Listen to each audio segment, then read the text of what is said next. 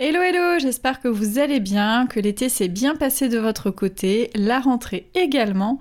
De mon côté, j'ai repris euh, le chemin du bureau et je travaille activement pour la préparation de la saison 5. J'espère que euh, les partages estivaux vous ont plu, que vous avez découvert euh, grâce à eux plein de nouveaux podcasts voyages à écouter. Et cette semaine, justement, je continue un petit peu sur cette lancée puisque j'ai eu la chance en fait de participer en tant qu'invité au Wanderlust podcast et euh, j'ai décidé de mettre cet épisode aussi sur ma chaîne de podcast pour que vous puissiez en profiter. Alors c'est un exercice un peu particulier pour moi parce que cette fois-ci bah, c'est moi qui suis euh, interviewée. J'y raconte euh, mon parcours, ce que je faisais avant d'être podcasteuse, avant d'être blogueuse voyage, tout le cheminement qui m'a mené euh, jusqu'à vous. Et puis j'y raconte aussi euh, certains de mes voyages, ceux qui m'ont marqué et la philosophie de voyage qui m'anime aujourd'hui. Donc euh, j'ai vraiment beaucoup aimé être au micro de Marine. J'espère que ça vous plaira.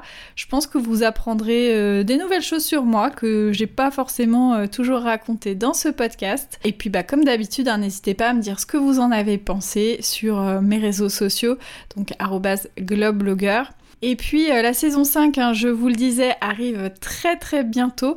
Donc surtout, euh, ne vous désabonnez pas, continuez euh, à écouter les épisodes que vous n'avez pas encore écoutés.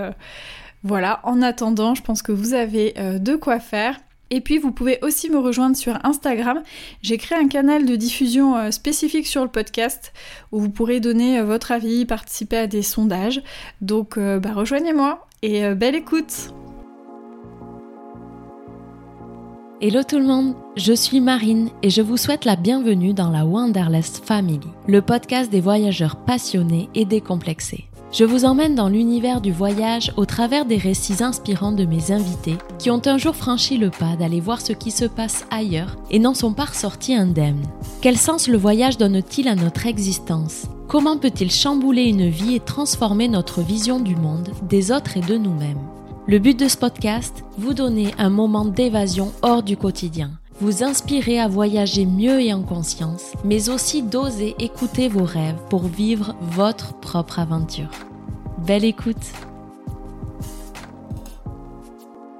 Dans cet épisode, vous allez découvrir le portrait de Laura, créatrice de contenu et blogueuse voyage depuis 10 ans et podcasteuse depuis 5 ans.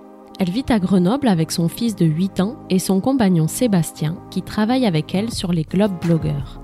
C'est lors d'un volontariat au Togo que naît sa passion du voyage. Elle rencontre ensuite Sébastien pendant ses études et ensemble, ils décident de partir un an en Amérique latine, puis un peu plus tard, six mois en Asie. Depuis quelques années, ils privilégient des destinations plus proches en France et en Europe. Sur demande de leurs proches, ils se lancent dans la création d'un blog au départ de leur voyage en Amérique latine sans se douter une seconde que cela deviendrait aujourd'hui leur quotidien et leur métier. Comme quoi, ça vaut le coup d'oser se lancer dans des projets, une opportunité en entraînant souvent une autre, cela peut bouleverser le cours d'une vie. En plus du voyage, Sébastien et Laura ont à cœur de partager dans leur blog leur passion pour la nature, la faune et la flore.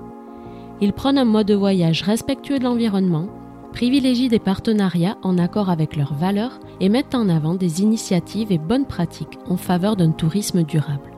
Dans cet épisode, Laura nous parle de son parcours, sa passion et sa vision du voyage, et nous raconte aussi en quoi consiste son métier, comment elle gagne sa vie et organise son quotidien entre voyage, vie professionnelle et vie de famille. Je ne vous en dis pas plus, place à l'épisode, je laisse Laura se présenter à vous. Belle écoute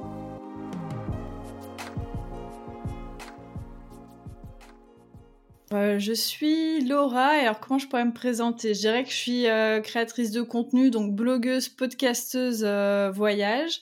Donc depuis 10 ans pour le blog avec lesglobebloggers.com et depuis 3 ans avec les coulisses du voyage comme podcast. Et donc tout ça, c'est mon travail aussi depuis 5 ans. Multitâche quoi. Euh, oui, effectivement, je pense que quand on est blogueuse, alors je suis pas toute seule, hein, je suis avec euh, mon compagnon euh, Sébastien dans cette aventure, mais ouais, faut savoir tout faire. Bon, voyager déjà, c'est le principe au départ, et puis ensuite écrire, prendre des photos, faire des vidéos, faire des podcasts maintenant. ça, je, me le suis rajouté après. Ouais. Et puis bah, trouver des partenariats tout ça, tout ça. Les réseaux sociaux aussi. Oui. Et justement, euh, est-ce que tu peux nous dire, toi, comment tu as attrapé un petit peu le, le syndrome euh, Wanderlust, donc du voyage, de l'aventure? Alors, ça commence à remonter euh, un petit peu, ça va pas me rajeunir tout ça. En fait, moi, j'ai voyagé un petit peu, on va dire, sur le tard. j'ai jamais voyagé trop avec mes parents, en tout cas pas à l'étranger, un petit peu en France et encore, on avait une maison de campagne, donc on avait plus ou moins quand même toujours au même endroit. Et en fait, c'est à partir de la fac, j'ai euh, mon premier voyage vraiment à l'étranger euh, lointain, c'était au Togo et c'était pour un projet euh, associatif que j'ai mené avec des amis. Donc j'avoue que le premier voyage, le Togo, c'est pas forcément la destination la plus évidente. Donc tout le monde me mais qu'est-ce que tu vas faire au Togo? Je pense que les gens savaient même pas vraiment trop où c'était euh, le Togo à vrai dire. Les gens euh, visualisaient pas du tout. Hum, et je pense que bah, c'est là que j'ai attrapé le virus du voyage parce que j'ai adoré euh, ce dépaysement total, hein, parce que là pour le coup c'est un vrai choc culturel quand on arrive. Mais en fait, j'ai adoré ça. J'ai adoré être perturbée, être tout découvrir en fait comme s'il y avait une, page blanche. Et puis là, vraiment, je découvre tout. Et juste après, eh ben, j'ai rencontré euh, Sébastien euh, lors de mes études, qui lui aussi avait fait un projet associatif. Euh, lui, c'était au Sénégal. et lui aussi avait eu ce. On avait vécu un petit peu des choses très très similaires. Et, et ça nous a rapprochés. Alors il n'y avait pas que ça, mais du coup après on s'est mis ensemble et on avait cette même envie de continuer à voyager. Donc on a on a commencé à, voyager et puis il nous en a fallu plus. Donc euh, une fois on est allé euh, en Équateur et on s'est dit un jour on reviendra et on reviendra mais longtemps. On a eu cette, euh, cette idée en tête de faire un voyage au long cours en Amérique du Sud. Et quelques années plus tard, je sais plus combien d'années plus tard, bah, du coup on s'est lancé. On a fait un voyage d'un an en Amérique centrale, Amérique du Sud. Et c'est à ce moment-là euh, que euh, tout le monde nous a dit bah pourquoi vous écrivez pas un blog euh, ça, ça commençait un peu tout juste les blogs de voyage à ce moment-là. Ouais. Et, et c'est comme ça qu'on a commencé le, le blog. Mais voilà, le virus du voyage, il est vraiment venu du, bah, du premier voyage que j'ai fait au Togo qui m'a donné envie d'en découvrir plus. Quoi. Oui, l'Afrique, ça t'a plu? Moi, j'ai adoré. Euh, depuis, j'y suis retournée quelques fois dans d'autres pays. On est, euh, on est allé au Sénégal, on est allé en Tanzanie, euh, on est allé à Madagascar. Et à chaque fois, j'adore. D'ailleurs, un de mes, un de mes rêves, un de mes projets, c'est de faire un voyage au long cours, justement sur le continent africain. Ouais. Mm. C'est le projet que j'ai en tête. et, et ce voyage, il était donc un peu humanitaire, c'est ça? Oui, alors j'aime pas trop dire humanitaire parce que finalement je pense que c'était plus un projet euh, interculturel. En tout cas, moi je le vois plus comme ça. On n'est pas allé sauver les gens. Mmh. Euh, en fait, on est allé faire de la prévention santé autour du VIH euh, avec une asso locale. Mais moi, j'aime pas dire humanitaire parce que euh, voilà, euh, peut-être qu'on a voilà, on a filé des coups de main, on a ramené du matériel. L'association locale faisait déjà de la prévention, donc mmh on est vraiment venu en renfort. Donc euh, voilà, j'aime pas trop le terme humanitaire pour ce genre de projet parce que je trouve que c'est souvent des projets plus interculturels d'entraide que vraiment de, de l'humanitaire quoi. Très bien. Et alors, donc, euh, s'en est suivi donc ce long voyage d'un an en Amérique centrale et du Sud. Oui, c'était quelques années plus tard déjà, mais euh, oui, oui. Et vous êtes allé où euh, Et quel type de voyage c'était à ce moment-là? Vous êtes plutôt quoi? Mode un peu sac à dos, auberge de jeunesse un peu à l'arrache et on se laisse porter ou on planifie? Voilà. Est-ce que tu peux nous en dire plus sur ce voyage-là? Alors nos premiers voyages, donc après le Togo euh, et puis jusqu'en Amérique euh, du Sud et puis même un petit peu après aussi d'ailleurs, nous on a toujours été euh, voyage plutôt indépendant, pas trop préparé du tout. Donc on prend mhm. notre sac à dos ou notre valise, hein, c'est pareil. Et puis en fait pour le voyage en Amérique du Sud par exemple, Ben, on est arrivé, euh, le point de départ c'était Cancun, qu'on a vite euh, fui, parce que c'est pas du tout notre truc Cancun.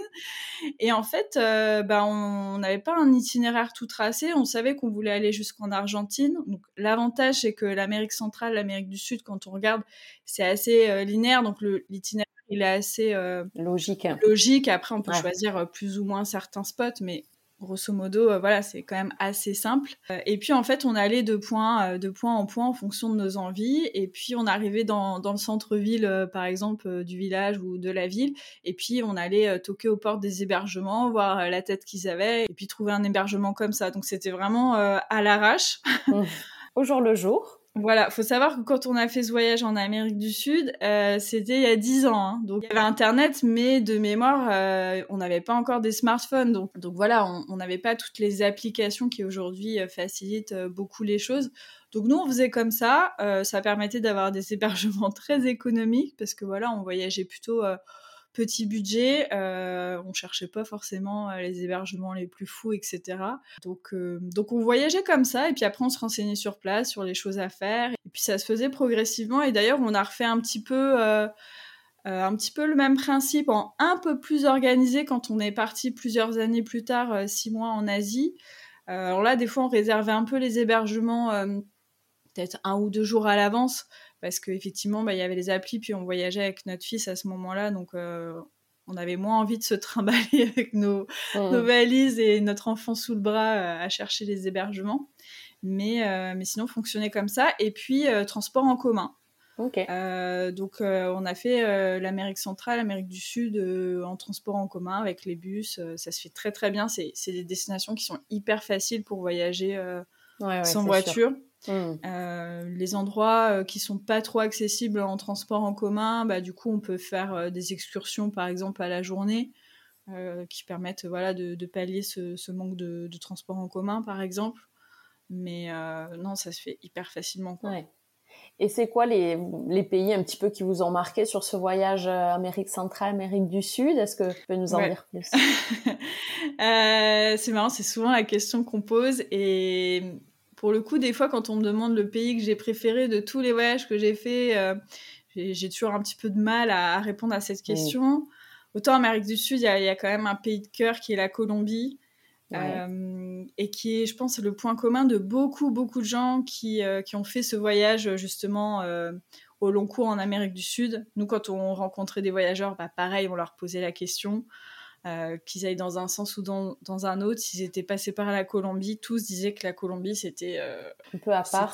Ouais, mm. c'est un pays à part. Alors pareil, il faut le remettre dans le contexte. Je sais pas comment c'est maintenant, mais il y a dix ans en fait, le, la Colombie sortait tout juste de la période avec les FARC. Euh, elle commençait à se réouvrir aussi au tourisme, que ce soit le tourisme d'ailleurs local. Les Colombiens pouvaient de nouveau un petit peu circuler au sein de leur pays et puis aussi s'ouvrir au tourisme international. Et du coup, en fait, les Colombiens, ils étaient tellement déjà contents de pouvoir voyager euh, chez eux et de rencontrer des voyageurs qui faisaient l'effort de venir euh, chez eux aussi, mmh. qu'en fait il y avait un accueil mais euh, enfin de folie quoi. On a des très très bons souvenirs, on a fait des très très belles rencontres avec des Colombiens qui justement eux-mêmes voyageaient, donc en fait on a découvert le pays euh, aussi en même temps que quelque part. Donc c'était c'était vraiment des superbes moments. Et puis c'est un pays euh, avec une très très belle diversité de paysages. Culturellement c'est hyper intéressant aussi parce que c'est un pays de métissage.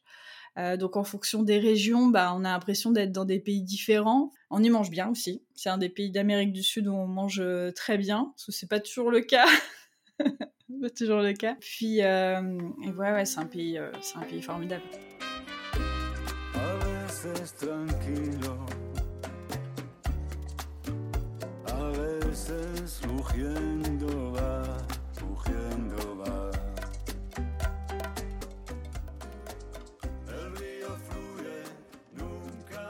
Et, euh, donc ensuite, vous êtes parti quelques années encore plus tard, après ce, ces un an euh, de voyage, du côté Asie, c'est ça? Oui, on est parti. Alors, c'est pas l'Asie du Sud-Est, c'est pas l'Asie du Sud. En fait, on est parti euh, aux Philippines, en Malaisie, euh, à Sumatra, au Sri Lanka, à Taïwan aussi. C'était le point de départ, c'était Taïwan. Donc voilà, un peu cette euh, cette région là. donc qui est pas le, le circuit, on va dire classique Asie du Sud-Est, mais qui est plutôt voilà Asie du Sud, on va dire. Je sais pas comment, comment on nomme cette région. C'est quoi ta perception que tu as eue quand tu es arrivé là-bas et par rapport à l'Amérique euh, centrale et du Sud euh? Alors, la grosse différence entre notre voyage euh, en Amérique latine et notre voyage en Asie, c'est déjà la langue. Euh, et du coup, le, rapport que tu peux avoir avec euh, les personnes, c'est vrai que ce qui est chouette en Amérique latine, si tu parles espagnol, hein, bien sûr, hmm. c'est que tu peux beaucoup, beaucoup communiquer avec les gens. Tu as cette langue un peu commune, même s'il y a des, endroits en Amérique du Sud où, euh, quand tu vas dans les petits villages, les gens parlent pas forcément toujours bien espagnol, mais quand même, grosso modo, voilà, c'est quand même superbe. Euh, en Asie, c'est moins le cas. Euh, il y, a, bien sûr l'anglais, mais c'est pas partout que les gens parlent bien anglais. Hmm. Euh, moi-même, l'anglais n'est pas ma langue de prédilection. Ah donc ça, c'était le, gros, la grosse différence qui fait que les rencontres sont peut-être moins, tu vas peut-être moins, profondément dans, hmm. dans, des discussions et tout. Donc c'est le côté qui peut être, en tout cas pour moi, un peu plus frustrant. Et puis après, bah, culturellement, en fait, en Asie, bah, c'est un peu comme en Amérique du Sud, chaque pays est très très différent aussi. Euh, surtout là, euh, vraiment l'itinéraire qu'on avait choisi, pour le coup, les pays, ils n'ont vraiment rien à voir euh, entre eux. quoi. Hein. Entre Taïwan, Philippines, ça n'a rien à voir. Même entre les Philippines et l'Indonésie, on se dit ah, c'est proche, c'est des îles, etc. Et pas du tout en fait. Par exemple, les Philippines, c'est assez latino comme état d'esprit. Moi, c'est ça qui m'a marqué aux Philippines il y a une colonisation à un moment donné euh, espagnole, etc. Mais ça se ressent aussi dans, je sais pas, dans la manière de vivre, dans la musique que, que les gens écoutent, etc. Alors qu'en Indonésie, c'est à Sumatra, par exemple, c'est beaucoup plus traditionnel, etc. C'est très différent. Bon, moi, j'ai bien aimé justement cette grosse différence qu'il y avait entre, entre les pays. Oui, tu, tu, sentais vraiment que tu changeais de pays, d'atmosphère, ah, oui, oui, tu te rebaignais dans autre chose. Et... En Amérique du Sud aussi, hein, d'ailleurs, parce que les, gens, souvent, ils peuvent avoir tendance que tout se ressemble. Mais euh, même en Amérique du Sud, quand tu passes du Pérou en Bolivie, tu sens que tu n'es pas dans le même pays du tout. Hein. C'est vraiment très, très flagrant. Enfin, moi, en tout cas, je l'ai vécu comme ça. Et pendant ces, voyages-là, est-ce que tu gardais des traces, toi, des souvenirs de ce voyage? Est-ce que tu avais des habitudes déjà du type euh, écriture, euh, prendre des photos, faire des dessins, des carnets de voyage ou... Dès que j'ai commencé à voyager, euh, j'ai eu des, carnets de voyage, donc où je notais des choses. Par exemple, au Togo, euh, je, me rappelle, j'avais un petit carnet, je l'ai toujours d'ailleurs. Alors souvent, je le commençais et j'avoue que à partir d'un moment dans le voyage, je ça continue. Ouais, ouais, ça, pour être tout à fait honnête. Mais euh, et pour les autres voyages, c'est pareil. J'ai eu des carnets euh, plus ou moins euh, fournis. Et puis après, bah, à partir du moment où on a eu le blog, donc c'était au début du, du voyage d'Amérique du Sud et ben en fait, euh, je, je me rappelle plus trop si on faisait, on faisait les articles plus ou moins euh, en différé, euh, mais bon. À votre retour peut-être? Non non, on, les avait, on, avait fait des articles aussi sur place. Ouais. je me rappelle, on avait un tout petit ordi portable d'une qualité vraiment très très médiocre. Donc nos premiers mm. articles, c'était pas la folie, hein, c'était pas, c'était pas très long. Les photos du coup, on les retraitait sur ce ce petit PC là portable donc il y a beaucoup de, nos premiers articles qu'on a, on a tout réactualisé, réécrit, euh, remis euh, les mmh. etc. Mais du coup, voilà, le, blog est devenu notre carnet de voyage. même si on n'écrivait pas forcément euh, sur le moment, bon, on a quand même suffisamment de mémoire pour, pour se rappeler quelques semaines après ou quelques mois après. Donc, donc maintenant, oui, notre blog, en fait, c'est notre carnet de voyage. Bien sûr. Et ça, c'était quelque chose qui te plaisait, toi, justement, d'écrire, de, de raconter. Euh, dans quel objectif vous aviez un petit peu créé? Donc, tu parlais de, de ta famille, de donner des nouvelles. Mais est-ce qu'il y avait aussi un objectif de créer une communauté, de donner les bonnes adresses pour d'autres voyageurs, ce genre de choses-là?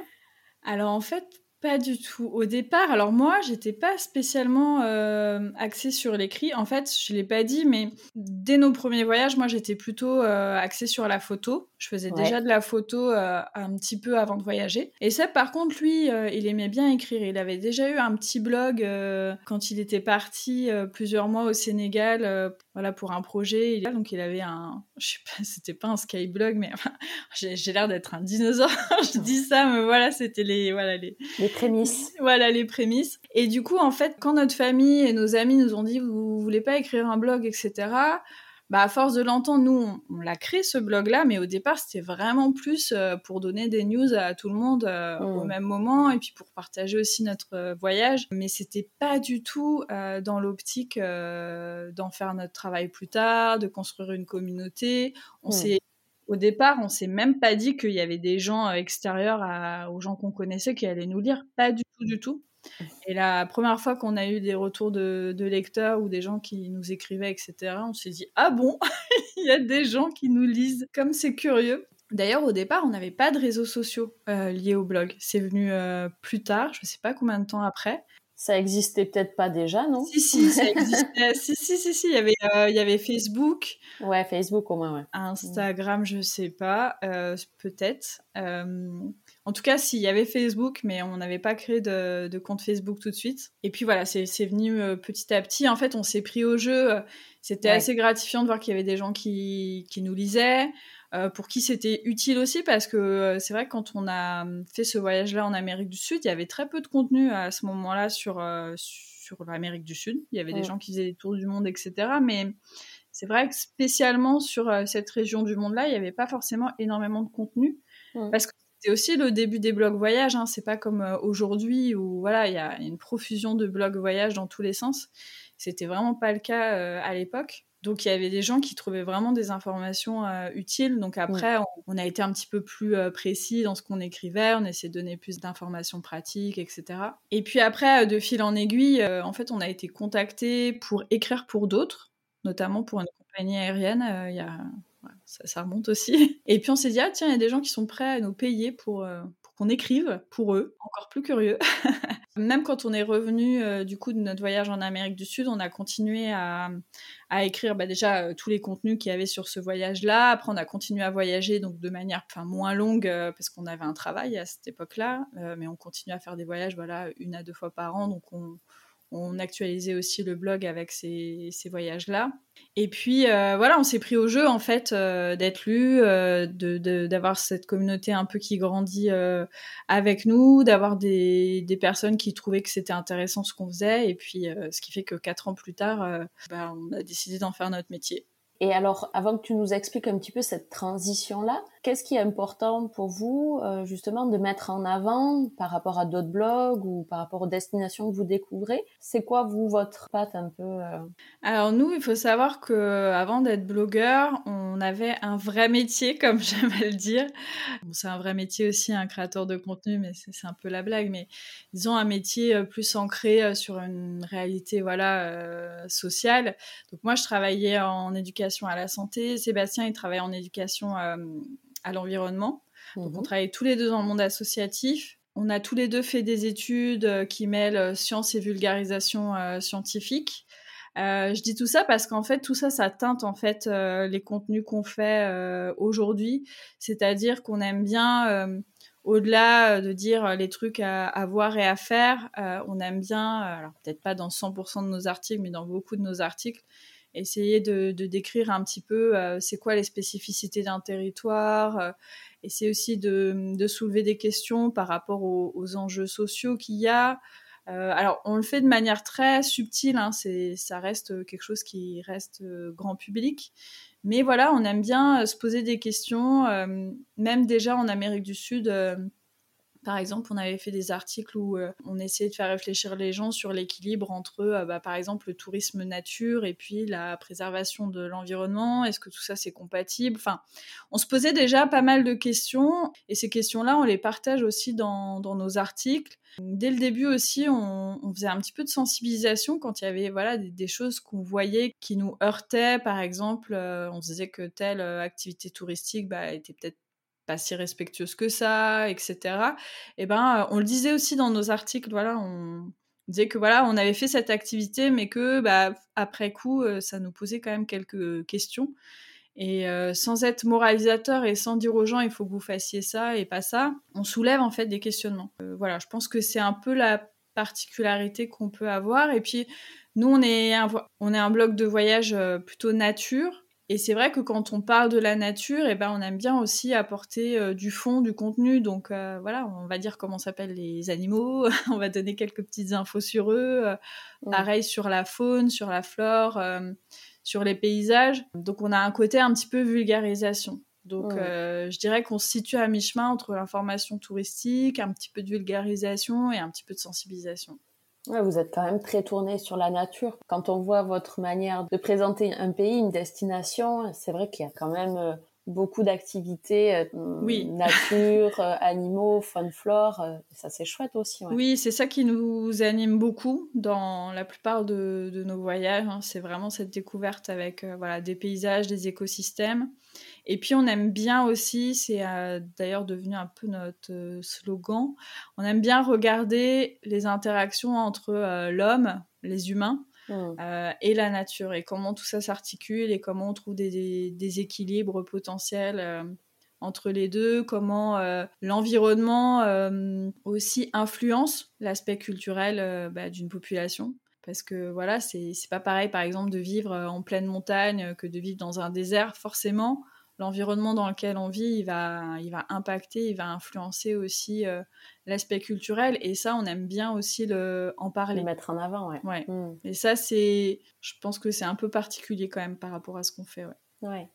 Et vous prenez un mode de voyage aussi un peu plus durable, un peu plus éco-responsable. Et pour toi aujourd'hui, c'est possible ou quels sont les ingrédients en tout cas pour arriver des fois à concilier le voyage, parfois lointain, et un peu une certaine éthique? Alors, ça reste toujours compliqué parce que forcément, voyager, ça a un impact. Alors, plus ou moins en fonction de la manière dont on le fait.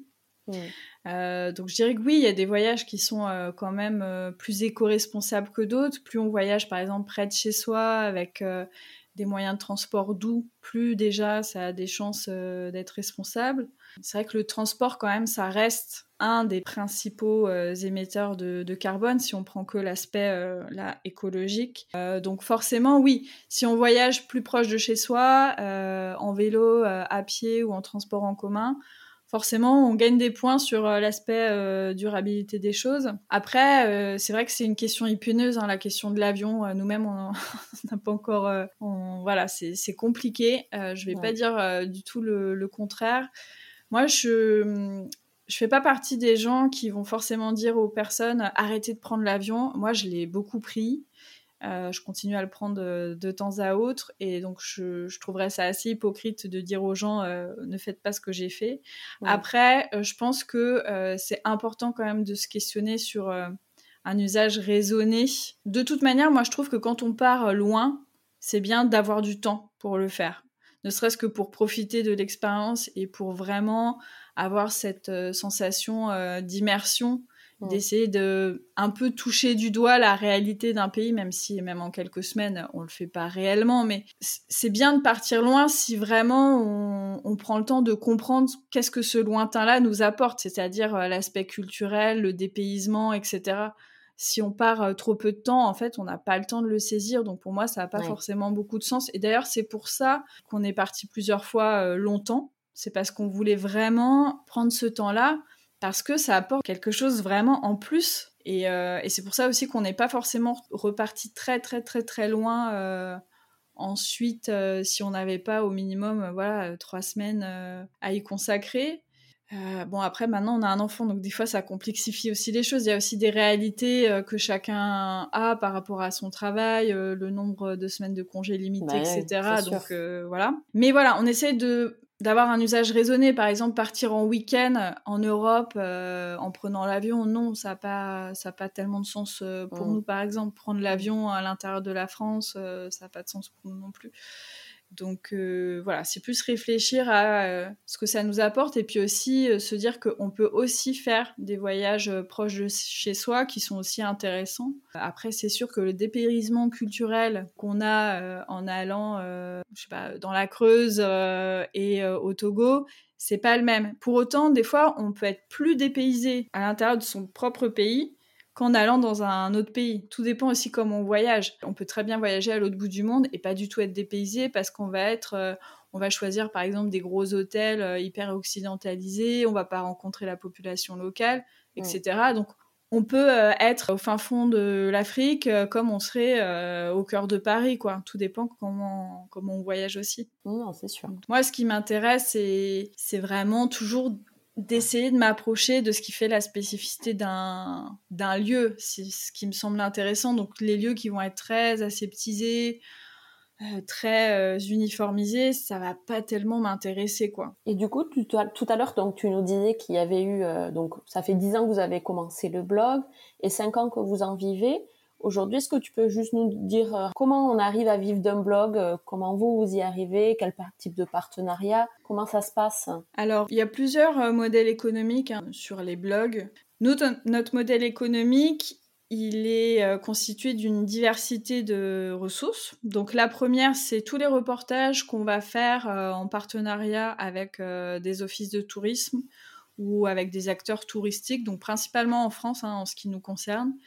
Euh, donc ça facilite un peu la question du tourisme durable parce qu'on voilà, on fait du tourisme quand même de proximité. Euh, et là en fait on est rémunéré à la fois pour les contenus qu'on va produire sur nos supports, donc notre blog, nos réseaux sociaux, euh, éventuellement notre podcast aussi parce qu'on commence aussi à, à faire du contenu pour les offices de tourisme sur notre podcast. Euh, donc ça, voilà, c'est la partie principale. On vend aussi euh, du contenu à l'issue de ces reportages-là. Donc par exemple, les offices de tourisme, ils ont un grand besoin d'avoir euh, des photos, d'avoir des vidéos pour animer leurs propres mm. réseaux sociaux, par exemple. Donc on est aussi, c'est pour ça que je dis qu'on est aussi créateur de contenu parce qu'on crée du contenu aussi pour pour ces acteurs touristiques-là. ensuite, via notre blog, on a aussi mis en place un système d'affiliation c'est-à-dire que euh, on a des liens par exemple vers des agences de voyage, vers euh, des assurances, vers euh, la location de voitures, des hôtels, etc.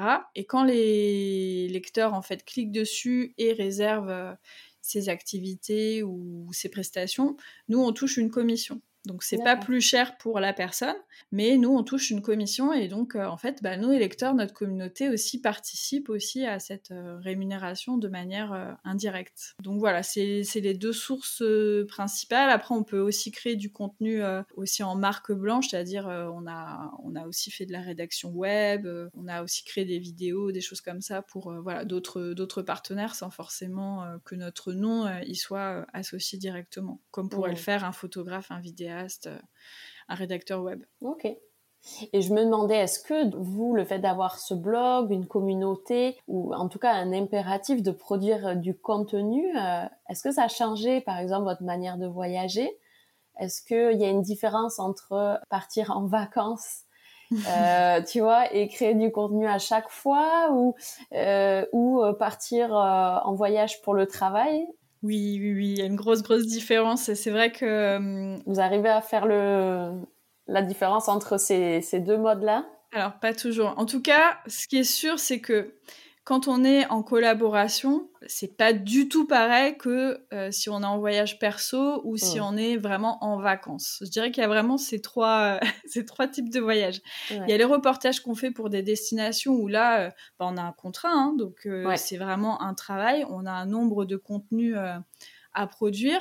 Comme on aime bien faire notre travail, bah, on veut aussi produire les plus beaux contenus possibles. Donc oui, il y a une sorte aussi quand même de pression, même si on profite du séjour qu'on est en train de vivre, il y a quand même euh, la pression de euh, bah voilà il faut filmer ça il faut prendre ça en photo il faut bien le faire etc en fonction du nombre de contenus qu'on a à produire ouais ça peut être euh, assez assez stressant. Ensuite il y a ce qu'on appelle les voyages perso c'est-à-dire on va voyager voilà sans forcément avoir de partenariat mais on a quand même dans l'optique d'en profiter pour faire du, contenu sur notre blog. Où mmh. là on va quand même être beaucoup moins stress parce qu'on peut déjà gérer le temps un peu comme on veut. On est moins stressé sur la qualité entre guillemets parce que, euh, pour que ça nous plaise que à nous quoi. Quelque part, il y a un truc un peu comme ça. Et puis on a on a vous créez ce que vous voulez. Oui, alors on crée toujours un peu ce qu'on veut parce que euh, quand on travaille pour une destination, ils nous choisissent parce que parce qu'on fait ce qu'on fait quoi.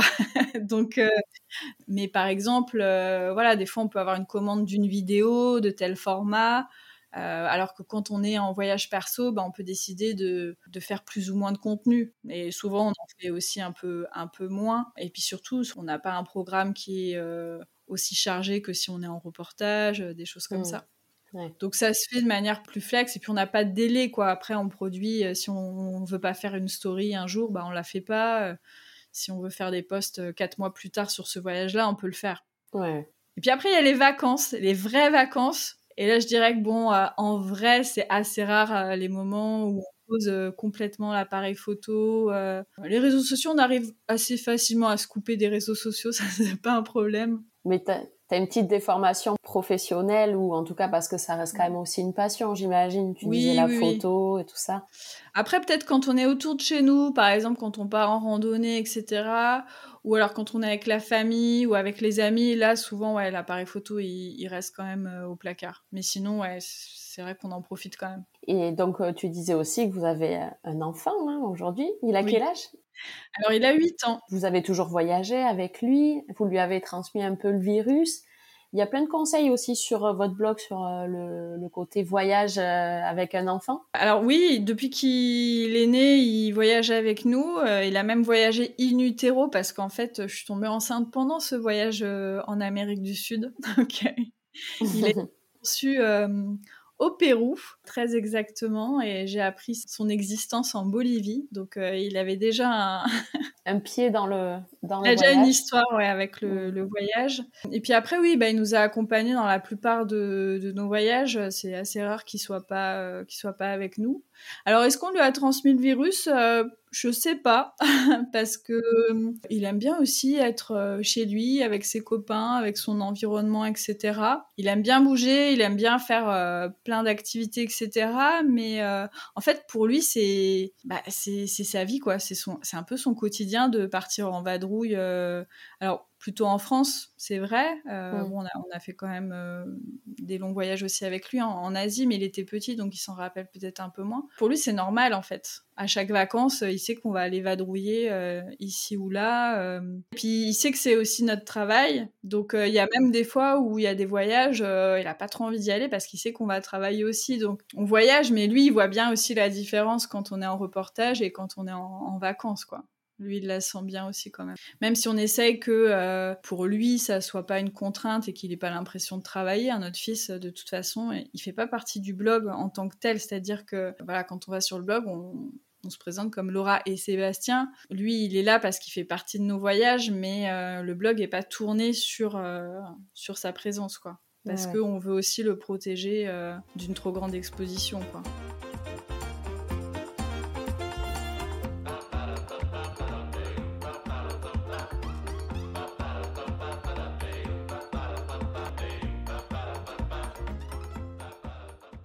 Et donc là aussi, depuis quelques années, vous avez créé donc les coulisses du voyage. Est-ce que tu peux nous en dire plus sur euh, sur ce podcast euh? Alors en fait, euh, quand j'ai créé ce podcast, donc les coulisses du voyage, c'était vraiment pour donner un côté pratique à notre blog, parce qu'en fait sur notre blog, on faisait beaucoup de récits de voyage, mais on faisait très peu d'infos très pratiques sur comment organiser son voyage, etc. Et comme j'adorais les podcasts, je me suis dit bah tiens pourquoi pas le faire en format podcast, ça changera un petit peu des articles. Et du coup, l'idée, c'est vraiment de donner des conseils, des astuces pour voyager et pour voyager surtout euh, différemment. Parce que je me suis rendu compte qu'il y avait plein de gens qui voulaient aussi voyager de manière un peu plus éco-responsable, mais que des fois, les ressources pour y parvenir, elles n'étaient pas forcément euh, faciles d'accès, fallait fouiller. Euh, par rapport aux gros mastodontes du tourisme, bah, les initiatives de tourisme durable, des fois, elles sont moins visibles. Donc l'idée, c'était vraiment de compiler toutes ces ressources, toutes ces initiatives par thématique pour euh, les rendre plus facilement accessibles. Et donc les épisodes sont à la fois sur le podcast et sont à la fois ensuite euh, retranscrits en version article. Euh, ce qui fait que voilà, c'est aussi accessible en, format article. Et puis au fur et à mesure du podcast, parce que là il y a, y a presque 80 épisodes, j'ai commencé aussi, suite à aussi la demande des, des auditoristes, de donner aussi des exemples de voyages éco-responsables. Donc maintenant, je fais aussi des immersions sonores où en fait, euh, bah, pendant des, voyages, que ce soit des voyages à vélo, euh, des séjours sans voiture, donc principalement en France, eh bien, je vais raconter ce voyage-là. Je vais tendre mon micro aussi à des acteurs du territoire qui ont des choses euh, à nous dire. Voilà, mhm. on le faisait déjà en format vidéo, et puis bah, là, on le fait en format aussi audio. Donc mhm. comme ça, ça donne aussi des idées concrètes de séjours qu'on peut réaliser. Génial. Et vous qui êtes branché à fond nature, est-ce que tu pourrais nous dire rapidement une destination qui ressort du lot, euh, soit France, Europe, dans le monde, une destination nature euh, à fond? Aïe aïe aïe, c'est super dur. C'est dur parce que moi la nature, je la vois partout, je la vois même en ville et euh, en fait, je trouve que tous les territoires, pour peu que tu fasses attention, il y a il y a de la belle nature. En France, on a un territoire incroyable parce qu'on a une diversité de paysages. Donc c'est toujours difficile pour moi de choisir un type de paysage par rapport à un autre. Moi maintenant j'habite à Grenoble depuis deux ans. Je dirais qu'il faut absolument venir dans les Alpes parce qu'on a des montagnes euh, exceptionnelles et que je pense que les gens vont pas assez en montagne. Donc euh, je dirais peut-être ça.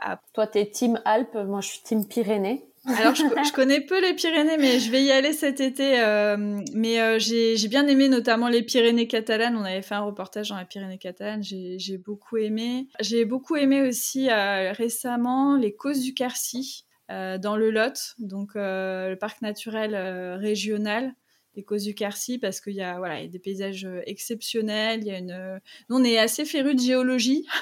Ah ouais. Les, les, paysages géologiques assez exceptionnels donc il y a les causes du Quercy euh, dans les Alpes d'Haute-Provence aussi il y a pas mal de sites géologiques très très beaux. J'aime bien aussi la Somme que ce soit la baie de Somme la vallée de Somme. Je, je trouve que c'est des des territoires. bon, j'ai un côté affectif aussi avec, donc je dirais ça en France. Euh, en France, moi, ce que je conseille, c'est d'aller dans les parcs naturels euh, régionaux. On est ambassadeur pour, euh, pour cette fédération-là depuis plusieurs années. Et en fait, ce sont des paysages qui, justement, allient ce côté nature et ce côté tradition culturelle avec un assez bel équilibre. Et je trouve que c'est des territoires toujours où il y a vraiment une identité forte et marquée. voilà, quand on va, je sais pas moi, dans les marais de Brière, il y a une architecture spécifique. Euh, quand on va dans le Haut-Jura, bah, c'est pareil. Euh. Donc à chaque fois, il y a, y a, des particularités comme ça qui sont intéressantes à découvrir et qui sont dépaysantes. Et puis alors, euh, en Europe, peut-être le Portugal. Mhm. Euh, j'aime beaucoup ce pays. Je trouve qu'il y a une douceur de vivre. Les gens sont hyper sympas. Et puis euh, tout le littoral est magnifique, quoi. Que ce soit euh, l'Algarve, alors que je conseille pas du tout en été. N'y allez pas en été, c'est pas une mm. bonne idée. Oui, c'est très touristique. On y allait hors saison et, et c'est formidable parce que le climat reste quand même doux et puis bah il y a personne. tout le, tout le littoral, que ce soit l'Algarve ou l'Alentejo, euh, ou plus haut aussi quand on remonte vers Lisbonne et tout, euh, tout est beau en fait. C'est chouette le Portugal comme pays. Et puis après, nous on aime aussi beaucoup les, toutes les îles des Canaries. On aime bien les îles en fait de manière générale parce que euh, je trouve que c'est des territoires chouettes parce qu'on a l'impression de rayonner, de pouvoir en faire un petit peu le, le tour, même si c'est c'est pas vrai, hein. mais on aime bien ce, ce côté petit territoire. En ce moment, là, je suis en train de réactualiser des articles sur euh, la Gaspésie, par exemple, au Canada. Ah oui, c'est des territoires incroyables. Les paysages sont fous. Et euh, nous, on aime particulièrement les pays où on peut vraiment voir facilement de la faune. Bon, bah, en Gaspésie, euh, les baleines, l'orignal, les porcs épiques, etc., t'en, t'en prends plein les yeux. C'est vrai que le Canada, c'est quand même, pour y avoir vécu aussi, c'est très, très beau. Ouais, et puis c'est la nature est facilement accessible aussi, donc. Mais ouais, il y a tellement d'endroits. je suis très nulle pour faire des tops. Hein. des top 3. ouais, non, je peux pas. Dans ce podcast aussi, on parle du voyage euh, au sens large et, et aussi du voyage intérieur qui, qui va de pair. Qu'est-ce que le voyage t'a le plus appris ben, sur toi ou sur les autres, le monde? Alors moi, le voyage, ça m'a beaucoup apporté sur le fait euh, déjà de remettre en question ses propres euh, croyances, valeurs, euh, systèmes de pensée notamment quand on est en voyage lointain, mais même en bas de chez soi, en fait. Il suffit d'aller en milieu ultra rural, par exemple, de parler avec un agriculteur et tout de suite, euh, moi qui suis euh, citadine, par exemple, forcément, euh, tu te questionnes sur toi, ta propre vie, tes valeurs, tes croyances, etc. Donc moi, c'est ça que j'aime dans les voyages, c'est de rencontrer bah, des personnes qui sont différentes, que tu n'aurais pas forcément rencontrées dans ton quotidien, et te confronter à ça et te questionner et, et puis aussi d'être curieuse de comment vivent les gens. je suis très curieuse de voir comment. Je suis toujours épatée de voir toutes ces différences qui existent. Et puis tout ça, en fait, ça, ça permet aussi bah, à la fois soit de se déconstruire aussi sur certaines choses, d'évoluer, d'être peut-être plus tolérant ou d'être. Euh, en tout cas de de moins être dans un truc de les gens font ci parce que c'est comme ça. Enfin, moi, j'aime bien justement essayer de comprendre la complexité euh, des situations. Ça m'a toujours intéressé et les voyages, ça permet ça. Et puis, ce que ça m'a beaucoup apporté le voyage, c'est euh, d'être plus à l'aise avec les gens de manière générale parce qu'en voyage, souvent, il y a moins cette barrière qu'on a dans notre quotidien où on se dit ah, on va être jugé, etc. On a, on laisse tomber euh, beaucoup de barrières. Je ne sais pas pourquoi, surtout à l'étranger. Moi, je suis beaucoup plus à l'aise avec les gens. Euh, souvent, les gens aussi viennent plus facilement à toi parce que justement, ils sont intrigués. C'est toi qui es exotique, donc ils viennent te voir, etc. Et du coup, ça m'a appris à être beaucoup plus à l'aise avec les gens, même après dans mon quotidien, de moins me prendre la tête, de moins me poser des questions sur euh, qu'est-ce que va penser la personne, si je vais lui parler. Euh. Et puis de me sentir chez moi partout. Ça, c'est vrai que depuis que je voyage beaucoup, bah maintenant je vais dans un endroit, je suis un peu chez moi, quoi, et, et ça c'est assez agréable. C'est un peu bizarre des fois, mais je me sens un peu chez moi partout, quoi. Mmh. Et est-ce que tu as au quotidien une petite phrase ou un mantra ou quelque chose qui, qui te fait du bien et qui te permet un petit peu d'avancer au quotidien, une petite philosophie euh, alors, je suis très nulle pour les citations, euh, surtout spirituelles ou autres, mais euh, moi, je me nourris vraiment, vraiment de la contemplation et de l'émerveillement de, de, petites choses, quoi. Hmm. Donc euh, moi, il suffit que, tu vois, je suis sur ma terrasse, je regarde euh, une germe euh, d'une graine pousser, je vois une fleur qui s'ouvre, et c'est ça qui me, qui me fait du bien vraiment au quotidien, c'est d'avoir cette capacité à m'émerveiller de d'un rien. Choses. Et ça, je l'ai acquis aussi beaucoup dans dans les voyages, quoi. De, voilà, de se poser, de prendre le temps de contempler. Et je trouve que quand on arrive à avoir cette faculté-là, bah, on peut être bien aussi partout parce qu'on voit le beau aussi euh, partout et on en a besoin vu que tout n'est pas toujours euh, très rose en réalité. Et puis tout le monde n'a pas, euh, faut le dire, hein, tout le monde n'a pas les moyens toujours de voyager, etc. Donc c'est bien aussi de, de, pouvoir aussi être bien dans des voyages locaux, de voilà, je pars en rando, en bus à partir de chez moi et je vis un moment vraiment très très chouette. Et ça c'est cool de cultiver ça. Ouais, je suis d'accord. Voilà. Donc c'est s'émerveiller d'un rien, je dirais. C'est pas très joli comme citation. Mais... Oh, si, si. À peaufiner, à peaufiner, mais ce serait ça. Moi, le bonheur, il est, il est pas loin si, si, si on le regarde, quoi. Et c'est quoi les prochains projets un petit peu à venir? Alors, on a des beaux projets là euh, cet été. On va faire des infidélités à la France. Euh, on va partir en road trip euh, en amoureux. Cette fois-ci, on laisse notre fiston. on part en Norvège pour un, ah, génial. Trip. Donc là, 100% paysage, nature. on va vraiment mmh. être dedans là pendant, pendant une semaine. Et ensuite, ensuite vacances un petit peu. Euh, donc là, on va à Majorque. Euh, je parlais des îles, bah voilà, on n'a pas résisté. Alors, je sais pas si c'est la meilleure idée qu'on ait eue en, en plein été, mais euh, bah, on est parents aussi, on est un peu confrontés à, vacances scolaires. Voilà, aux vacances scolaires. Donc, on sait que c'est pas forcément, voilà, on, l'idéal. On, verra après, mais voilà, après, on ira dans des spots un peu différents et tout ça, on, verra. Puis bon, là, c'est un peu plus l'aspect aussi vacances pour se retrouver avec euh, notre fiston. Et puis ensuite, on va, on va profiter un petit peu des montagnes. Donc, on va, on va aller faire un beau projet dans les Pyrénées autour des, des refuges, refuges en famille. Euh, on va aussi un peu profiter de, bah, des environs de chez nous parce qu'il y a, y a de quoi faire. Donc euh, voilà, on a, on a un bel été qui... Qui se profile avec un petit peu de, de la bougeotte quand même. Oui, oui, bah, de toute façon, l'été, nous, on est rarement chez nous. Donc, on a cette chance aussi d'avoir un travail qui nous permet euh, de prendre euh, deux semaines de voyage. Euh. Bon, on va créer du contenu pour le blog hein, Bien sûr. dans ces voyages-là. Donc, c'est moitié. Si vous culpabilisez un peu moins. Voilà, moitié vacances et moitié, moitié travail.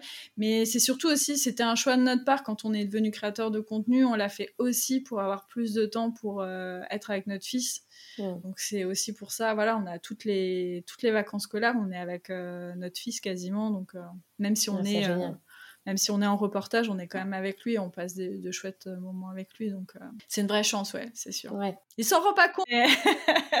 non, mais plus tard, plus tard, il se rendra compte souvent. On a besoin d'un petit temps de digestion, et puis il est un peu jeune encore pour, se rendre compte, ouais, de, de cette chance-là. Bon, super, mais c'était super intéressant en tout cas. Euh, Laura, merci beaucoup. Bah, merci à toi.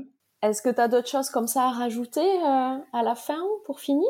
Bah non, c'est dire aux gens, voilà, profiter, que ce soit de, des petites escapades ou des, des grands voyages, euh, essayer d'être à fond dans, dans, le moment présent et de d'essayer de, de, tirer la substantifique moelle des, des endroits où vous, où vous allez, quoi, d'aller creuser, d'être curieux, quoi. De pas rester sur euh, l'image euh, instagrammable. Si on gratte, voilà, c'est, je trouve que on en ressort beaucoup plus enrichi. Je pense vraiment que on, vit les voyages plus intensément quand euh, voilà quand on s'intéresse vraiment euh, aux choses quoi. Quand on est dans le moment présent et pas que oui dans la, création du contenu en, se disant euh, ça va bien rendre ou ça va bien donner. Hein. Oui, et puis c'est quand même de, de vivre aussi euh, l'expérience. Euh. Oui. oui, puis ne pas s'intéresser que qu'à la surface, quoi, que au potentiel euh, spectaculaire d'un spot, quoi, et des endroits qui sont pas forcément waouh au, au, premier regard, mais quand on s'y intéresse, ils sont exceptionnels d'un autre point de vue. Donc c'est ça, il faut aller gratter la beauté intérieure de, des voyages. Très bien. Bon, merci beaucoup Laura, et puis je te souhaite une très belle journée. Toi aussi. à bientôt. Au revoir. Je vous remercie pour votre écoute de ce nouvel épisode de Wanderlust, le podcast. J'espère qu'il vous a plu et que de là où vous êtes, il vous aura permis de rêver et de vous évader un peu. Si vous voulez encore plus d'épisodes, j'ai besoin de vous. Pour soutenir le podcast, rien de mieux que d'en parler et de le partager autour de vous. Je vous invite aussi à vous abonner, à mettre 5 étoiles et même d'ajouter votre commentaire sur votre plateforme d'écoute. Vous pouvez aussi nous suivre sur Instagram pour venir créer ensemble une belle communauté de voyageurs passionnés et décomplexés. Je vous souhaite une très belle journée et à très vite pour un nouvel épisode. Bye bye